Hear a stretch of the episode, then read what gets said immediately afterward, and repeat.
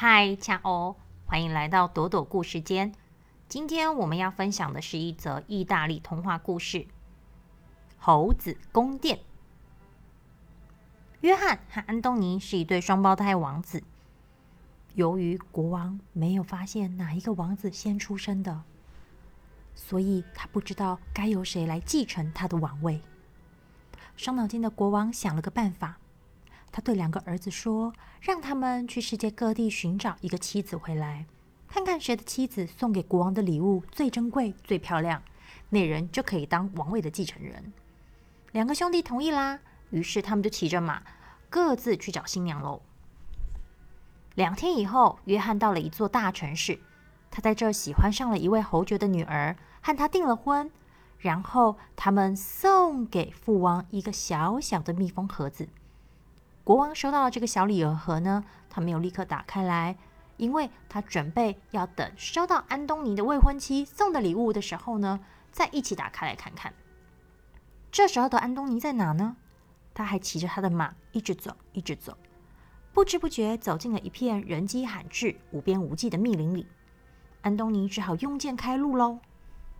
突然间，他到了一片空地，哼，那空地上伫立着一座大理石宫殿，玻璃窗闪闪发光。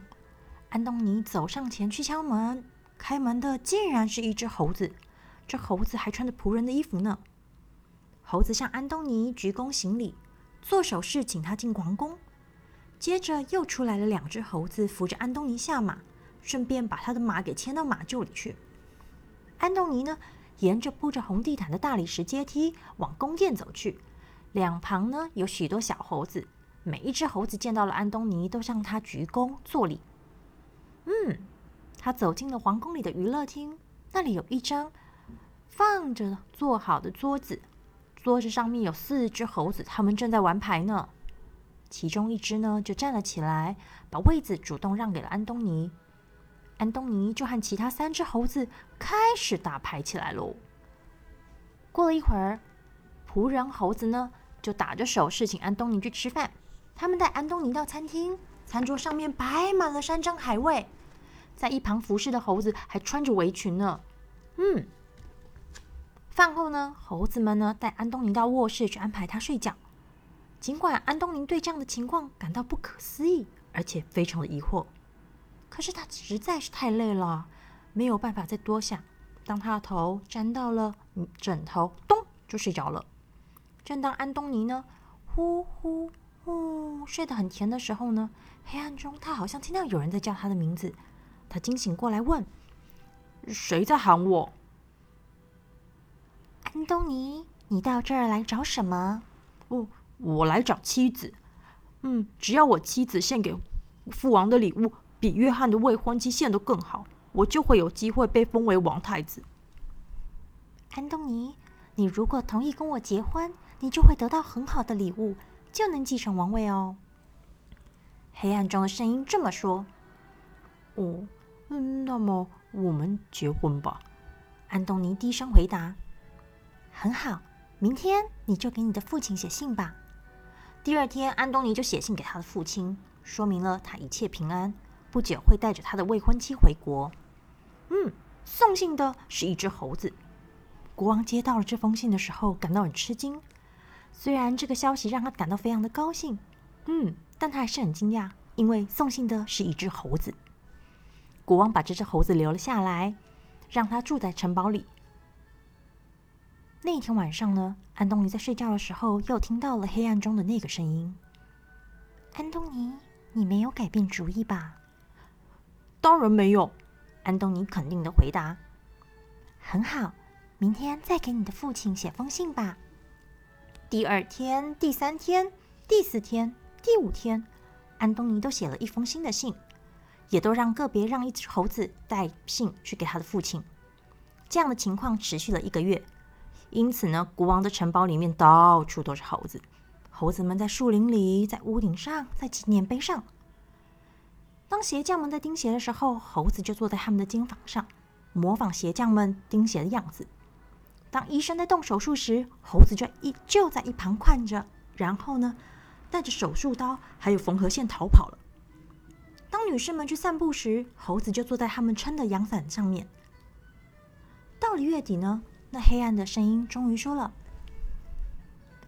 安东尼，明天我们一起去见国王，然后我们就结婚吧。”隔天早上，当安东尼下楼时，有一辆漂亮的马车已经停在宫殿的门口，车夫上面坐着一只赶车的猴子，还有两只猴子当做侍从，紧紧跟在车后面。安东尼往车内一看，坐在丝绒垫上的新娘，竟然也是一只猴子。这只猴子戴着许多珠宝首饰，还有精心梳理的头发，上面还有插着弯曲的鸵鸟毛。啊，安东尼这时的心情真是五味杂陈呐！但是他还是在猴子新娘身边坐下来。嗯，马车启程了。当这一对未婚夫妇到达国王的城镇时呢，人们呢都蜂拥的朝这辆奇特的马车奔过去。他们想看看王子的未婚妻长什么样。看到的时候，哇，竟然是一只猴子呢！这时候，国王站在王宫的门口。等着他们，人们的目光都转向了国王，想看看国王会有什么样的反应。国王呢，却没有什么表态。他看起来好像觉得王子娶一只猴子是世界上最正常不过的事情。国王说了：“既然安东尼选中了他，就必须跟他结婚。做人必须守信诺言，不能反悔。”猴子新娘马上交给国王一个跟约翰的未婚妻所送的盒子一模一样的东小盒哦。那个两个盒子呢，在举行婚礼的那一天就要打开来看，就是明天哦。猴子新娘呢，被带到她自己的房间里面去。猴子新娘要求要自己一个人独自待在那儿，不要任何仆役来服侍她。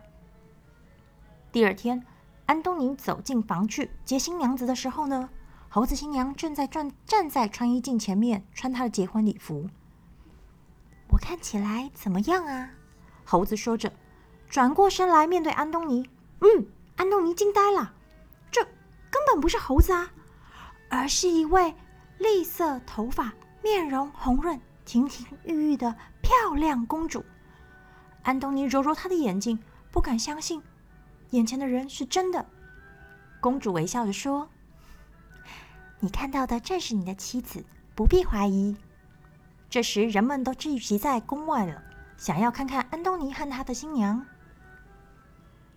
因此，当安东尼带着一位美丽的公主出现时，人人都张大了嘴，惊诧的说不出话来。更令人惊讶的是，本来站在街道两旁的猴子们，一转眼都变成了人。他们有的变成穿着长斗篷的贵妇。